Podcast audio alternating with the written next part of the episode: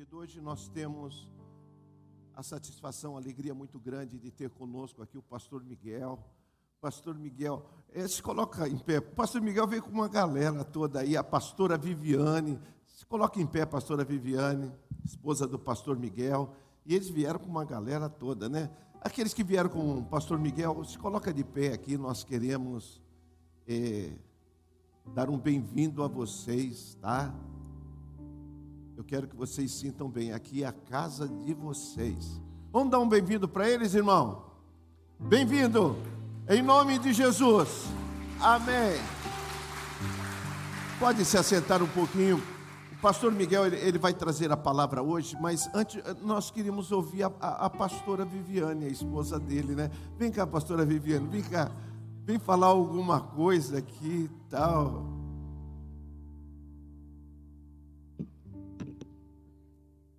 É. Aleluia. Pai do Senhor, igreja, amém? Nossa, que honra, fui pega bem de surpresa. A gente louvou agora esse louvor. Ele é tão importante se a gente entendesse cada letrinha que foi aqui falada. Porque o Evangelho de Cristo, a gente fala isso muito, não é sobre nós, é sobre o outro. Quando Deus chamou cada um de nós, porque cada um de nós tem um propósito.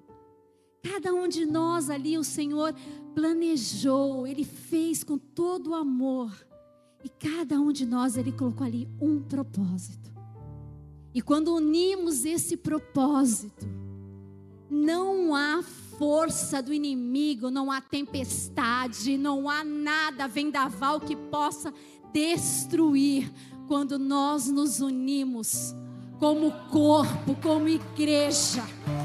E isso que foi falado aqui é o que mais nós precisamos. O inimigo, sim, aqui esse mundo é dele, mas se nós, o Senhor nos colocou aqui é para que possamos fazer a diferença.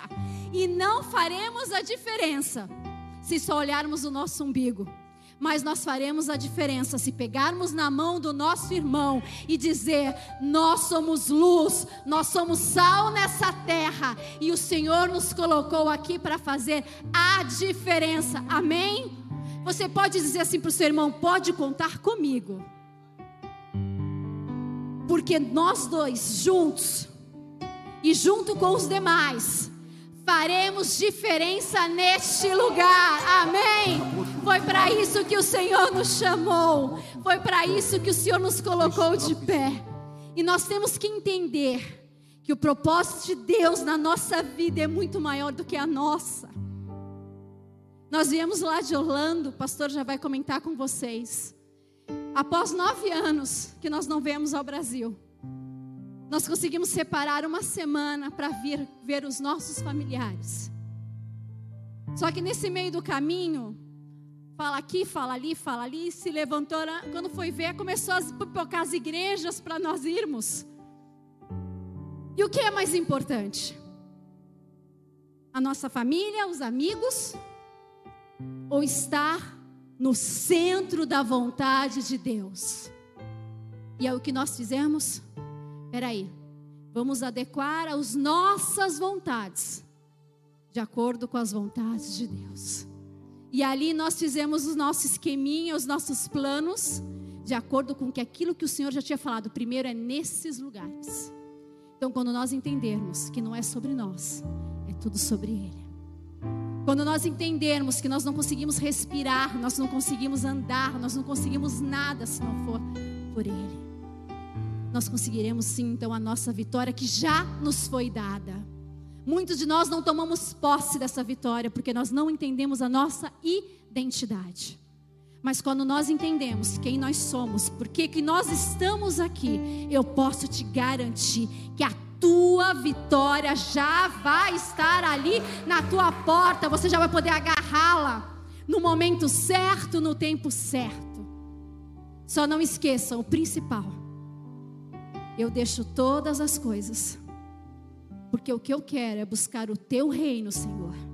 Eu quero buscar a tua justiça, porque eu sei que as demais coisas já está tudo preparado para mim. Você pode dizer um glória a Deus no Senhor nessa manhã, então? Amém? Obrigada, pastor, pela oportunidade, em nome de Jesus. Somos corpo e assim bem ajustado, totalmente ligado,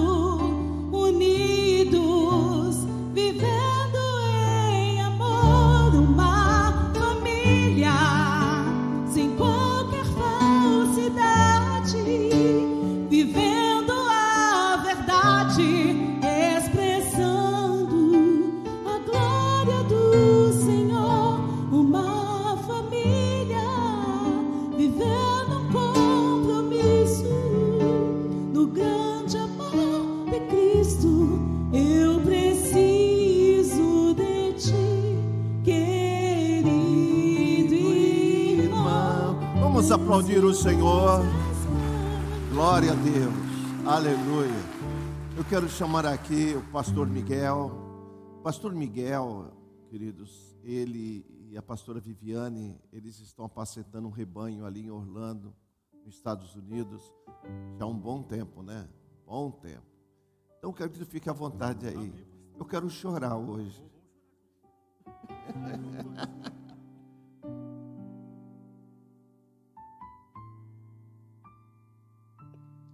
Graça e paz, irmãos. Amém? Você pode ficar de pé um pouquinho, irmão? Diga para quem está do seu lado assim: Jesus, nessa noite, vai te pegar de jeito. Repita para com ele assim: vai te pegar de jeito. Mais um cutucão nele: vai te pegar de jeito. Amém? Vamos aplaudir ele, irmãos? Aleluia! Eu queria, com a liberdade do nosso pastor aqui, pedir para o grupo de louvor. Posso, pastor? Queria fazer um louvor antes. Eu não sou cantor, viu? Se eu cantar, você vai embora. Mas eles são bênção, né? Vou, vou, eu vou na onda deles. Irmãos, muito obrigado a Deus pela oportunidade, ao pastor Antônio Carlos de Oliveira, à pastora Helena Maria. Este homem de Deus foi minha referência com meus 22 anos de idade. Eu tenho 47 anos. Estou casado com Viviane há quase 20 anos. Tenho lindas filhas, filhos. E Deus tem nos dado graça. Estamos na América, vamos completar quase 10 anos de América. Não tem sido fácil, mas em todas as coisas o Senhor tem trabalhado na nossa vida. Diga para quem está só assim: o Senhor nessa noite vai ativar botões em você que precisam ser apertados pelas mãos do Senhor. Além, amém, irmão? Vamos naquele.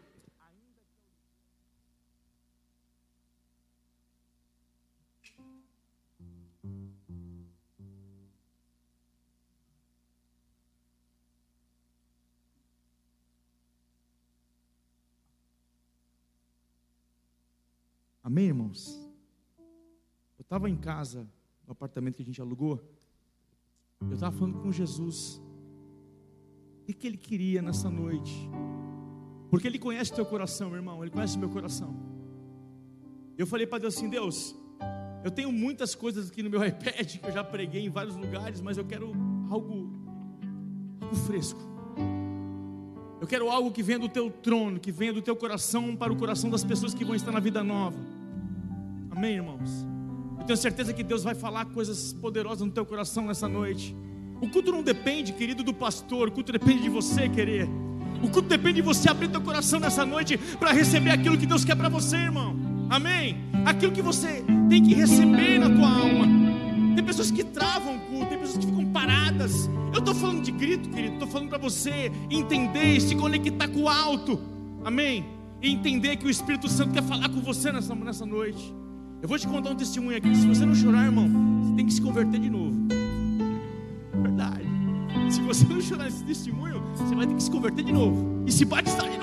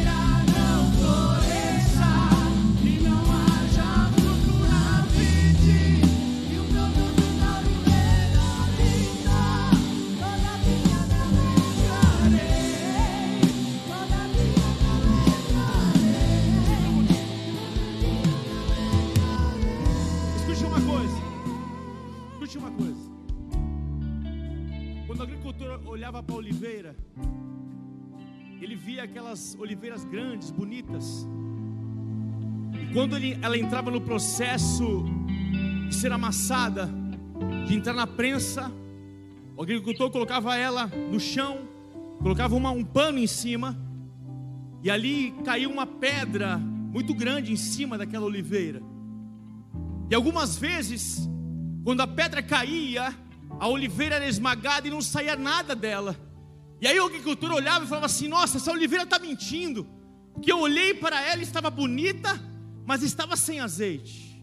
Eu quero dizer com isso nessa noite, querido. Tem pessoas aqui nesse lugar que tem que ser reativadas. Tem pessoas passando pelo Getsemane aqui nessa noite. Getsemane significa prensa de azeite, onde você é exprimido. E uma coisa que eu aprendo com isso, que quanto mais você é exprimido pelo Senhor, mais unção, mais azeite vai sair da tua vida nessa noite, querido. Se você crê, eu te convido a você levantar tua mão e adorar Jesus. Aleluia! Sair dessa inércia espiritual nessa noite. Sai dessa inércia, irmão. Tem pessoas que não falam em língua faz tempo aqui. Eu cheguei aqui, o Espírito Santo falou comigo assim, Miguel. Tem muitas pessoas que não falam mais em línguas, que estão paralisadas, esperando o pastor fazer alguma coisa, querido. Não, o pastor não vai ter que fazer nada, é você que tem que reagir nessa noite e se colocar nas mãos do oleiro e deixar Deus trabalhar em você.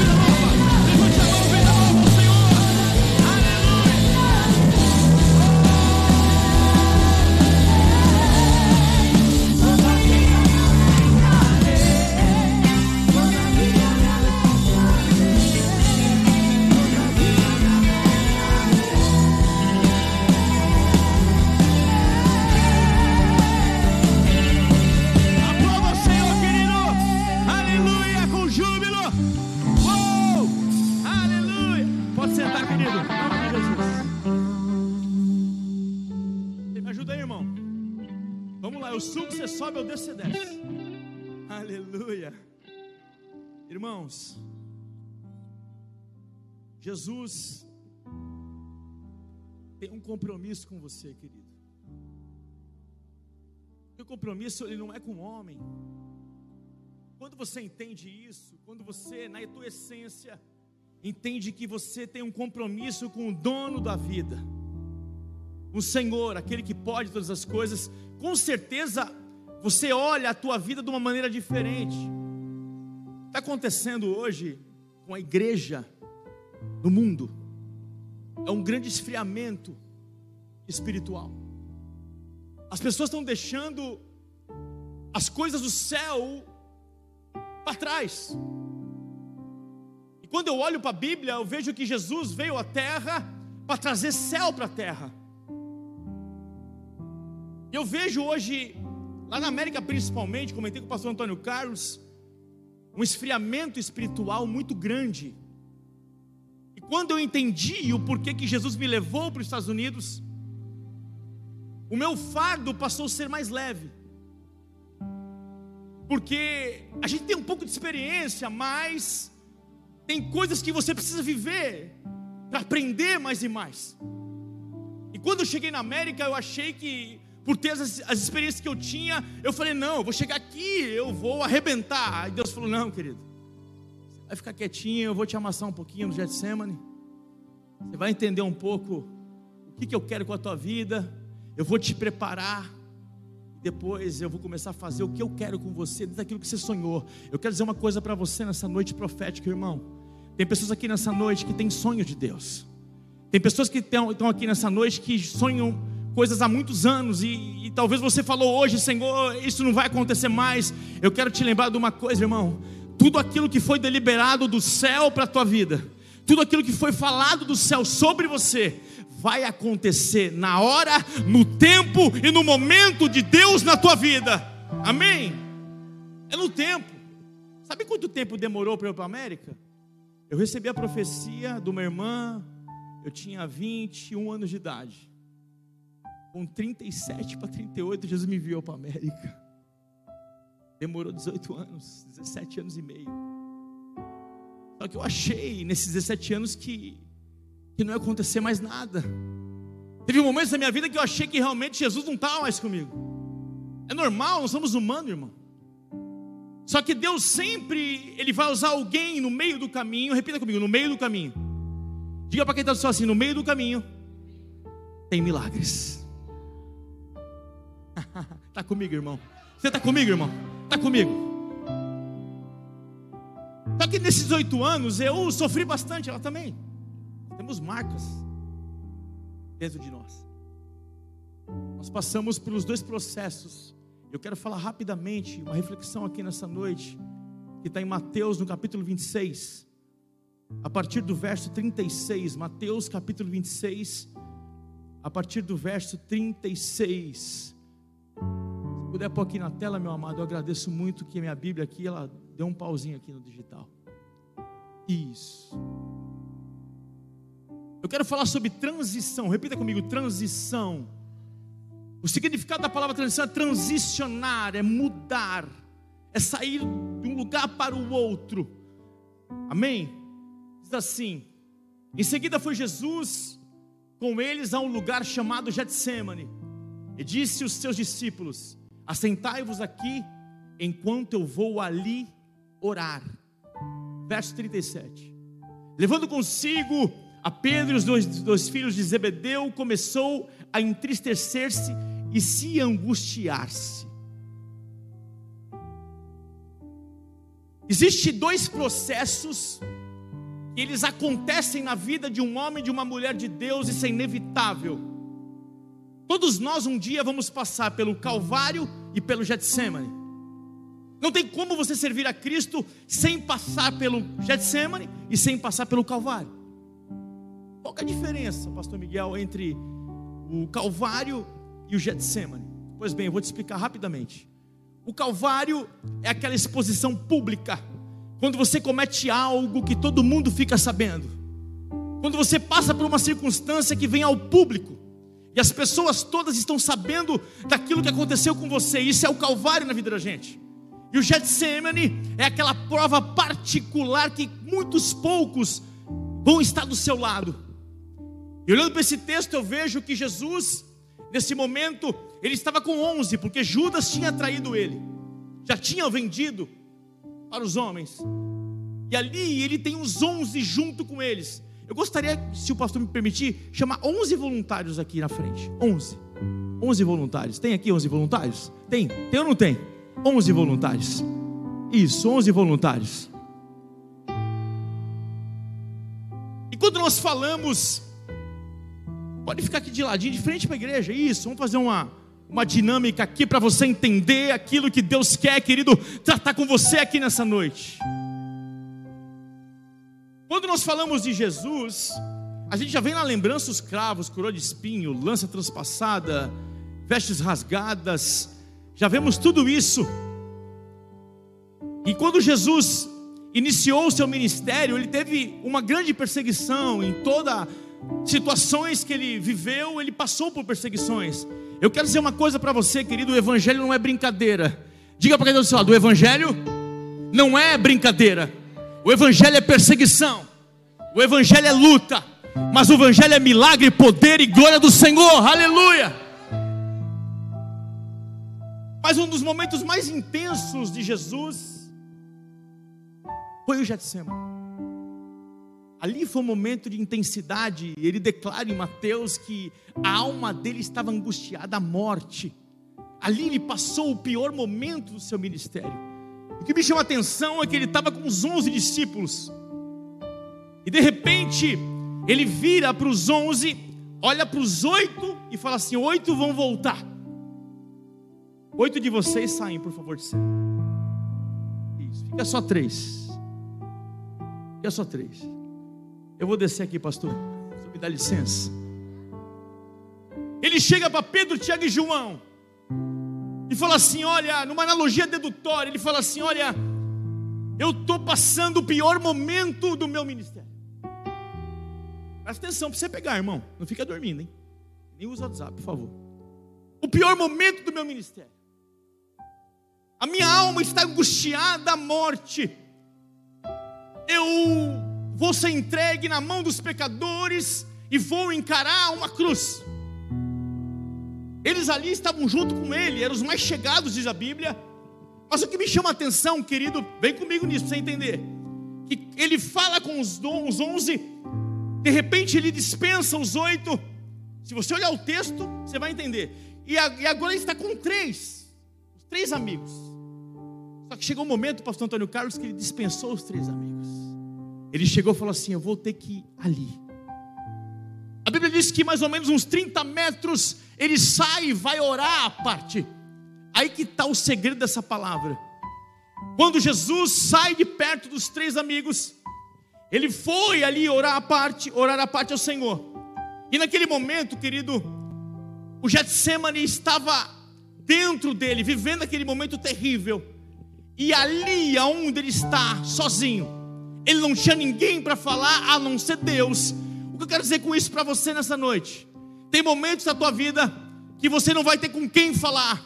Tem momentos da tua vida que você não vai ter ninguém do teu lado. Tem momentos da tua vida que você vai estar sozinho, mas Deus vai estar ouvindo a tua oração. E a Bíblia diz que quando Jesus, segura um pouquinho, quando Jesus foi a parte orar, a Bíblia diz que Deus, o Pai, olhou para ele e falou: "Não, filho, eu vou enviar um anjo para cuidar de você. Eu quero dizer uma coisa para você: há anjo do Senhor cuidando da tua vida, cuidando da tua família aleluia, fazendo por você. Obrigado. Deus abençoe. Você pode aplaudir Jesus, irmão? Essa é a grande diferença, querido. Aquela exposição pública que você passou por momentos difíceis e você não teve ninguém do teu lado. Quem já passou por isso, querido? Pode levantar a mão. Aquela situação que você não tem ninguém. Você olha para um lado, não vê família. Você olha para outro lado, não vê parente. Você olha para trás, não tem ninguém. Só tem pessoas te acusando. Esse é o Calvário. Momento mais difícil. Agora o Getsemane. Os amigos vão ficando de lado. E ali é você e Deus. Queridos, situações na tua vida, elas só vão acontecer quando você entender que você tem que ter uma vida de intimidade com Jesus. Você está entendendo, querido? Ter uma vida aliançada com Ele. É importantíssimo você congregar e você tem que congregar. Não tem como uma pessoa estar tá de pé sem congregar. Não tem como uma pessoa é, caminhar em Cristo sem receber a palavra na igreja, no templo, diz a Bíblia. Mas, querido, não adianta você vir para um culto somente. Você tem que vir para o culto, todos os cultos que tiver e possíveis e imagináveis, mas a tua vida tem que estar tá alicerçada no Senhor, a tua vida tem que ser uma vida de remissão no Senhor, aleluia. Você tem que ter uma vida de compromisso com Deus, amém. Ele dispensou, dispensou os oito, foi ali com Deus. A Bíblia diz que o Senhor mandou um anjo e cuidou dele em todos os instantes. Querido, você não está sozinho nessa situação. O Senhor te chamou para você ser vaso de honra na casa dele. Só que você parou, pastor, quantas pessoas paradas? Eu tenho andado em algumas igrejas na América e aqui tive oportunidade em algumas. As pessoas estacionadas pararam na fé, paralisaram. numa inércia terrível espiritualmente, e o inimigo ganhando campo. Querido, o inimigo não pode com quem é cheio do Espírito Santo. O inimigo não pode com quem tem uma vida de remissão. O inimigo não pode com quem se doa nas mãos do Senhor. Eu não creio numa igreja parada. Eu não creio numa igreja está, é, tipo uma estátua. Eu creio numa igreja viva e poderosa. Nessa noite, vida nova, church. Você é uma igreja viva, poderosa no Senhor. Se você crê, levante a mão e adore a Ele. Aleluia. Querido, eu passei Acho que foi, acho não, o pior momento da minha vida. Permita-me te contar uma história nessa noite. Uma história triste. Eu tinha 29 anos de idade, 30 anos de idade. Viviane engravida da nossa primeira filha. E ela com dois anos e meio de idade foi para a escolinha que era do lado onde nós morávamos no Guarujá.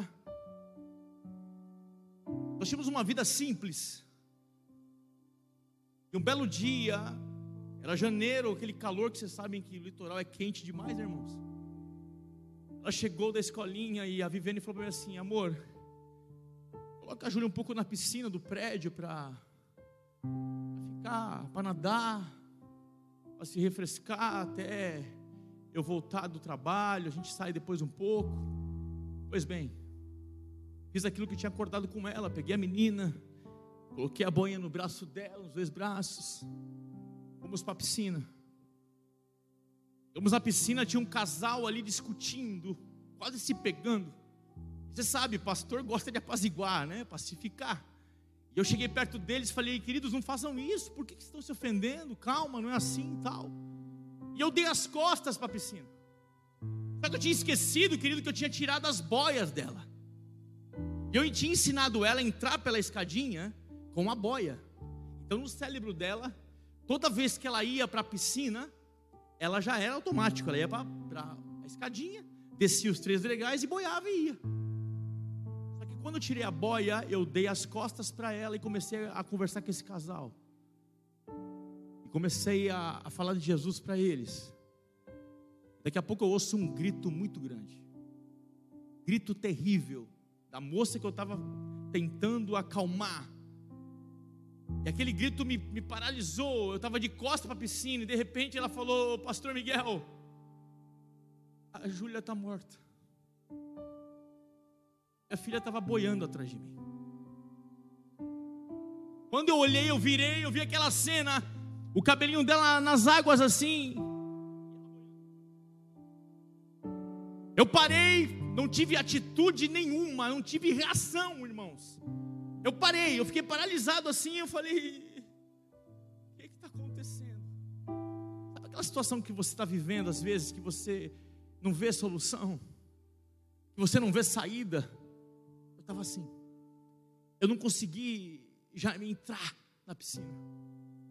E de repente, a moça mergulhou, fez boca a boca, massagem cardíaca. E o interessante, querido, que nós chamamos um 93, que é o bombeiro, e o bombeiro não chegou. Para tentar reanimá-la. Para tentar trazer vida para ela. Pegamos ela, colocamos no parapeito da piscina, eu botei a mão nela, estava gelada, as vísceras estufadas, os dedos pretos, o lábio preto já morta. E eu comecei a chorar, eu falei, Jesus, por que, que o Senhor está levando a minha filha embora? Por qual razão, Senhor? Eu vou perder minha filha, Pai, por quê? Eu não sei o que você perdeu aqui nessa noite, querido. Eu não sei o que ficou para trás na tua vida. Mas eu quero te dizer: Deus é fiel e justo para cumprir tudo que Ele te falou. Naquele momento, eu vi minha filha ali, morta. Foi o momento do Getsemane, o momento mais difícil da minha vida. Foi uma prova particular, que poucos estavam juntos, não foi um calvário. E aí eu olhei para ela e falei, filha, papai te perdeu. Botei a cabeça em cima dela comecei a chorar. Eu não tinha força, querido, para colocar a mão nela para orar, nem para orar. De repente a moça que estava junto lá com a esposa do rapaz, falou assim: Pastor, ora por ela, está morta. O prédio inteiro, o zelador, os faxineiros, todo mundo, aquele reboliço e nada do resgate chegar, nada. O resgate não vinha, irmão, mas tinha um propósito. Eu quero dizer uma coisa para você. Às vezes um atraso é propósito de Deus. Às vezes uma porta fechada é propósito de Deus.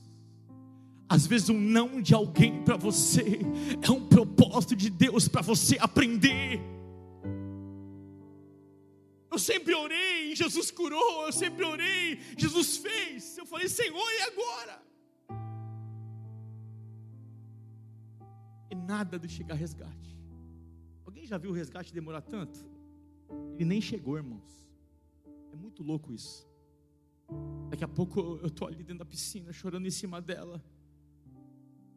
Ela tinha dois anos e meio. Quem tem filho aqui, levanta a mão. Você sabe o que eu estou falando. Imagina você perder seu filho. E de repente, o Senhor falou para mim assim: El, eu te chamei. Milagres. Eu estabeleci a minha unção sobre a tua vida. Para que milagres venham a existir. Eu comecei a orar por ela, eu falei, pai, se eu puder me dar mais uma chance, uma chance só, meu único pedido, traz a minha filha de volta, se der, se não der, eu vou te aceitar, eu vou aceitar, pai. Daqui a pouco, querido, ela estava deitada no parapeito da piscina. Imagina você, aquela reportosa no prédio. Os curiosos, né? Quando acontece alguma coisa, tá cheio de curioso do lado. A perna direita dela começa a mexer. A água sai pela boca como uma cachoeira. Ela começa a expelir sete litros de água pela boca.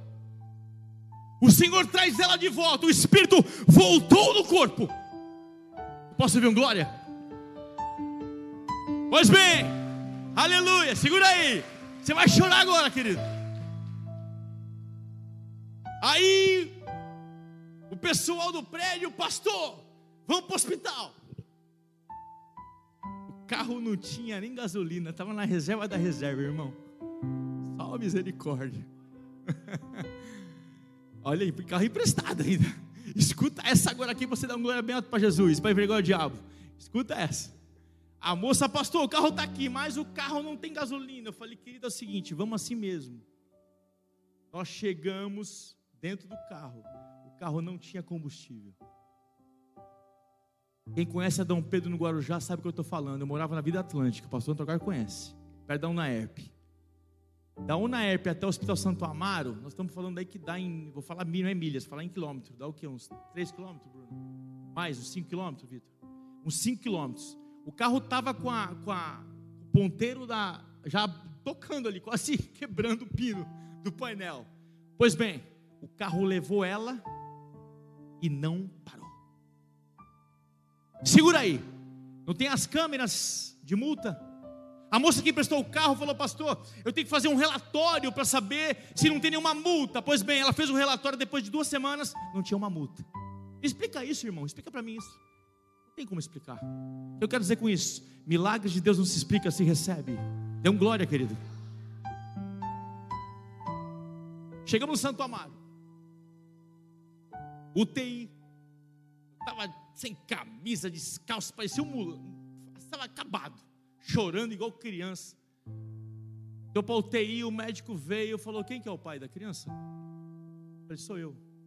Ele falou assim: A sua filha, ela ficou mais de quatro minutos embaixo d'água. Ela vai entrar em estado de vegetação, o cérebro dela. Ela vai ficar abobada. Eu vai ter ela com vida não vai reconhecer vocês. Eu me lembro que eu me joguei no chão do Santo Amaro, no corredor, e comecei a chorar. Eu ajoelhei e falei: Jesus, quando o Senhor faz um milagre, o Senhor faz completo. E de repente eu comecei a orar. chega um resgate.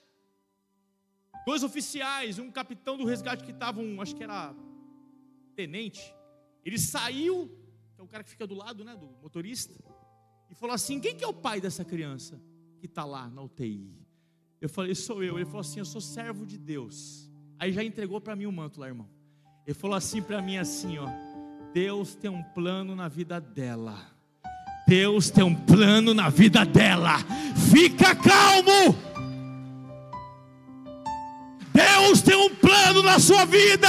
Se aquieta, porque Deus fará algo novo na sua vida nessa noite. Se você crê, levante a mão e adore a Ele. Aleluia. Comecei a chorar. Quando eu lembro, me emociono. Eita, Getsemane doído. Daqui a pouco, ela chega. Desgovernada, queria até bater em mim, irmão, porque é mãe, né? Minha filha vai morrer. Você fez com a minha filha, seu irresponsável? Ainda mais essa teve que aguentar ainda. Eu falei, Jesus, que Getsemane é esse? Que pedra é essa que está me amassando? Pois bem, o médico me chamou perto dela. Quando nós chegamos perto dela, ela começou a abrir os olhos, começou a olhar. Ela não falava nada, ela só olhava para a gente, olhava pro teto, e chorava muito. Eu falei, Deus, o que está acontecendo? Ela entrou na UTI por volta de umas sete horas da noite. Quando foi às onze e meia da manhã, ela já estava no quarto. E olha o que Deus fez, irmão. Olha como, como são as coisas. Na mesma noite que ela recebeu, teve o afogamento, entrou uma menina igualzinho a ela, pastor. Igualzinha. O afogamento também. Eu fui do quarto da menina orar por ela. Eu falei, Deus, a minha filha está lá, mas eu vou abençoar essa criança. Cheguei no quarto, orei pela menina. A menina estava com cara de abobada já, babando. Eu falei, Deus, cura, transforma. Orei pela mãe, orei pela menina. Quando eu saí, a menina morreu, irmão, depois de dois dias. Pois bem, 11 horas da manhã. Vem comigo para você entender. Sete horas, no dia anterior, 11 da manhã. O médico chega. Bom dia. Cadê a criança desse prontuário? Eu achei até irônico a pergunta dele. Falei, doutor, a criança desse prontuário é ela. Ele falou assim: não, não. A criança desse prontuário não é essa criança. Ela entrou com afogamento. Quase morta. Falei, não, doutor, o senhor está enganado. Ela estava morta e foi ressuscitada pelo Senhor Jesus. Ele olhou e falou assim: Vocês são crentes? Eu falei, glória a Deus. Até os ossos. Ele falou assim: Tá bom, mas desculpa, não é a mesma criança. Amém. Está comigo, obrigado. Pois bem, dois anos e meio. Agora você vai dar um glória. Dois anos e meio, Júlia cai na piscina, morre afogada. Algumas horas depois, o Senhor traz ela de volta, volta o espírito dela. Ela fica com duas marcas nos olhos, duas veias, provam o afogamento. Agora, já inteiro, o Santo Amaro inteiro entrou em comoção pela vida dela. Filha do pastor, glória a Jesus por isso. O nome do Senhor glorificado. Hoje, Júlia está com 18 anos de idade, fica de pé, 18 anos de idade, não tem nenhuma sequela para glória e louvor do nome do Senhor.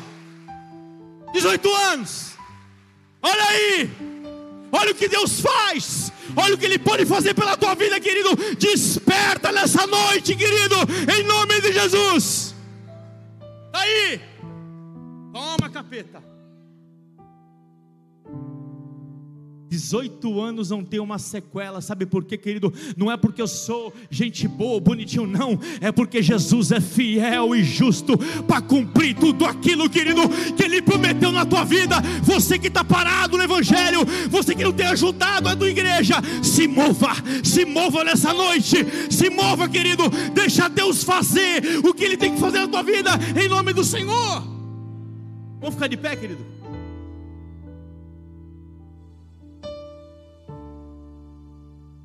Cadê a nossa levita aí? Ó? Irmão, se permita, se permita ser tocado por Deus essa noite, se permita receber renovação espiritual, querido. Se permita, querido. O Espírito Santo é tão doce que ele não vai invadir você, ele vai bater na tua porta e vai ver se você abre a porta para ele entrar. Mas tem pessoas tão, tão duras, tão difíceis. Mas em nome do Senhor Jesus, eu quero profetizar sobre a tua vida que esse coração de pedra será um coração quebrantado para a glória e louvor do Senhor. Aleluia! Eu queria convidar você que está parado. Tem muita gente aqui parada, estacionada, esperando a carruagem passar. Ei, querido, a carruagem já passou faz tempo. Desperta tu que dormes. O Evangelho, ei, escute, olhe para mim aqui. Jesus conta com você. Jesus aposta em você. Jesus te chamou para você fazer a diferença. Aleluia, aonde você está. O grande problema é que hoje as pessoas querem luzes querem aparecer, querem, aleluia, ser reconhecido. E aquilo que a pastora falou, essa obra é para Ele, a vida nova é dele, Ele é o Senhor desse lugar. Amém, vida nova, está comigo? Ele é o Senhor desse lugar, aleluia. Então se permita ser renovado hoje, querido. Eu vim dos Estados Unidos para profetizar sobre a tua vida em nome de Jesus, imbuído pelo Espírito de Deus. Vamos naquele louvor.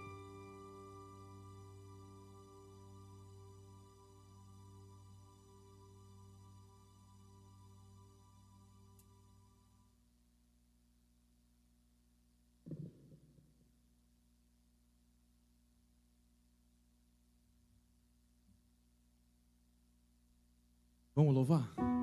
Enquanto ela vai louvar, nós vamos louvar. Eu quero que você venha. Vem na frente, não tenha vergonha de nada, irmão.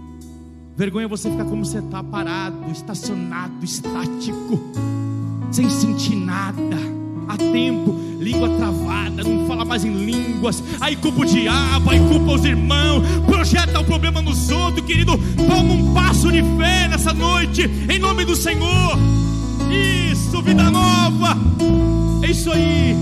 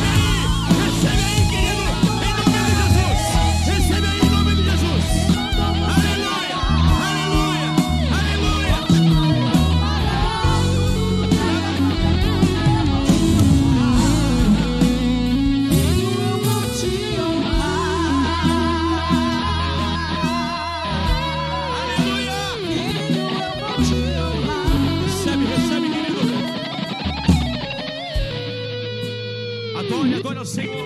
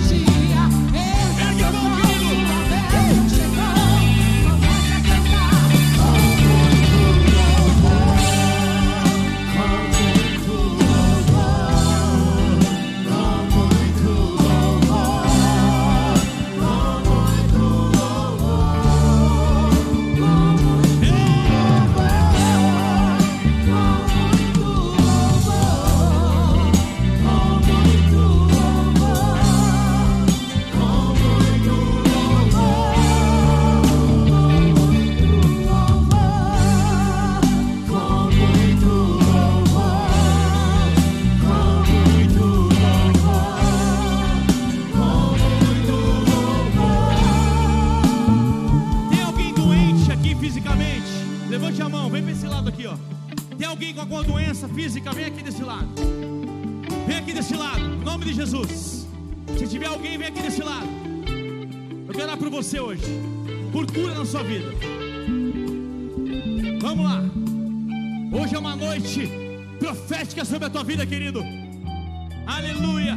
Há uma unção sobre esse ministério. Há uma unção poderosa sobre essa obra, sobre esse ministério. Vamos, vida nova. Vamos adorar. Quem está doente, levante a mão. Levanta, levanta a mão. Isso. Levanta a mão. Nós vamos orando por você agora. Por cura. Cura. Feche seus olhos. Jesus. Estão aqui essas pessoas do nosso lado direito. Estão com enfermidades físicas. Nós profetizamos na autoridade que é no teu nome no nome do Senhor Jesus. Nós oramos, nós cremos na cura do alto da cabeça a planta dos pés, sarando, Senhor, a corrente sanguínea, os ossos, a musculatura, o coração. Nós repreendemos a morte e profetizamos a vida em nome do Senhor Jesus. Seja curada, seja curado em nome do Senhor Jesus. Do lado.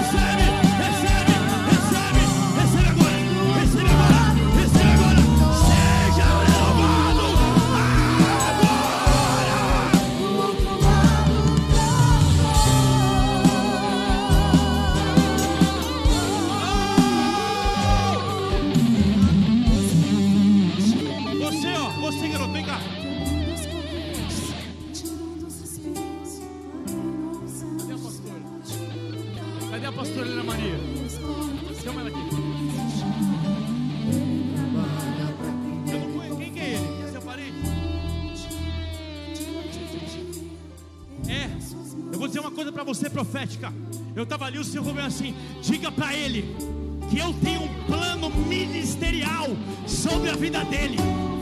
Ei, tá entendendo?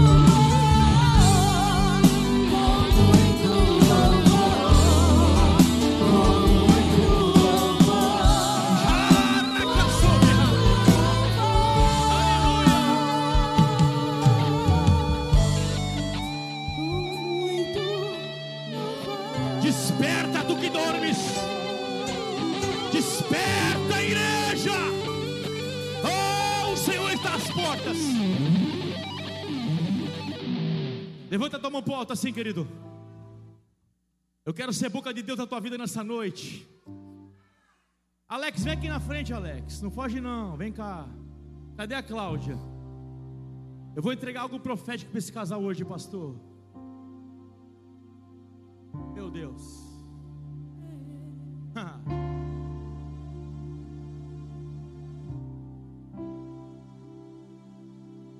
Meu Deus.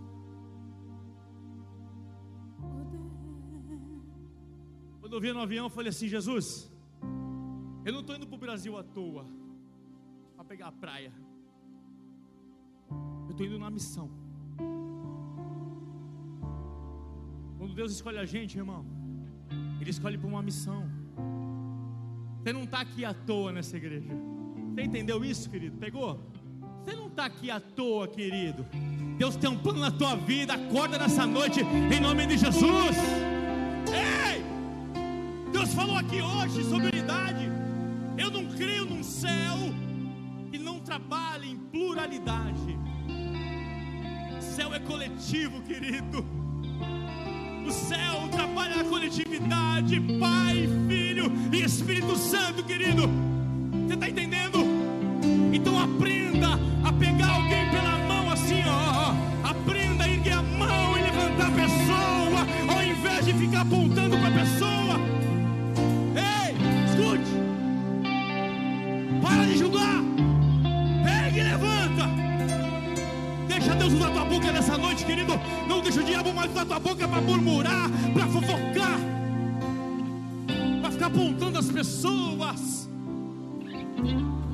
Vaso.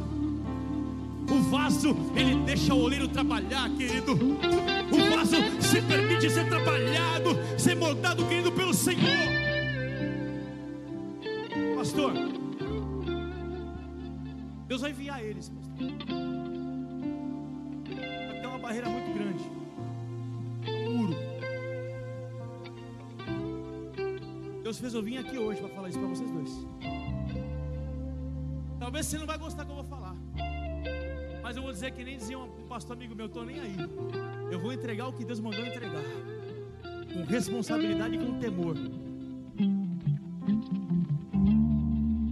Quando a gente entrega a nossa vida a Jesus, quem concorda comigo que eu vou dizer aqui, levante a mão. Quando a gente entrega a nossa vida a Jesus, Ele é o dono de tudo, sim ou não? Se eu entrego a vida para Ele, quem, quem, quem que eu sou dele? Servo, sim ou não? Quem é meu Senhor? É Ele.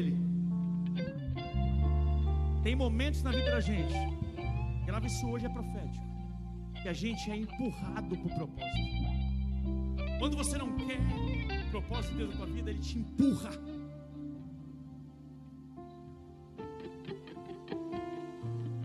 O caminho do Evangelho é um caminho de ida sem volta, sim ou não?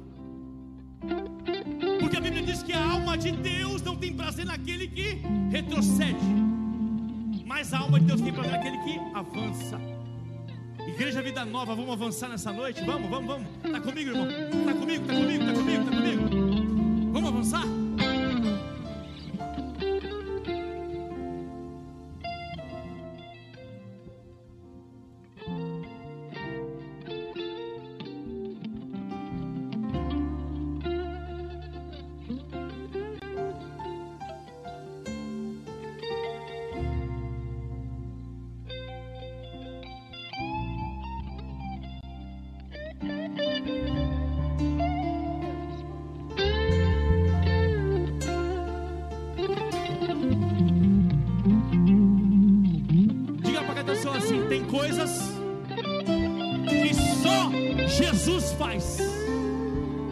Pegou?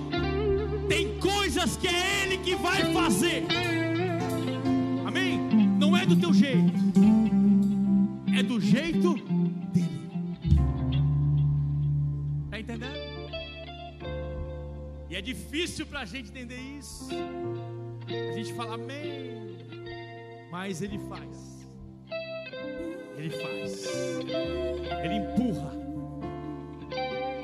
a gente o propósito.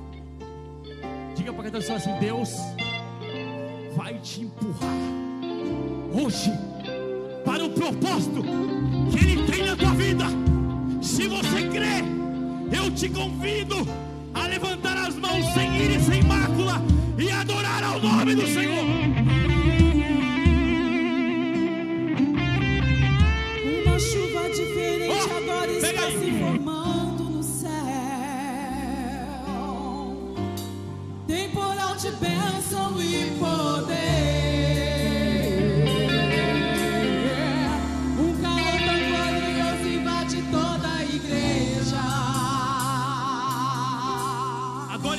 500 graus de pura.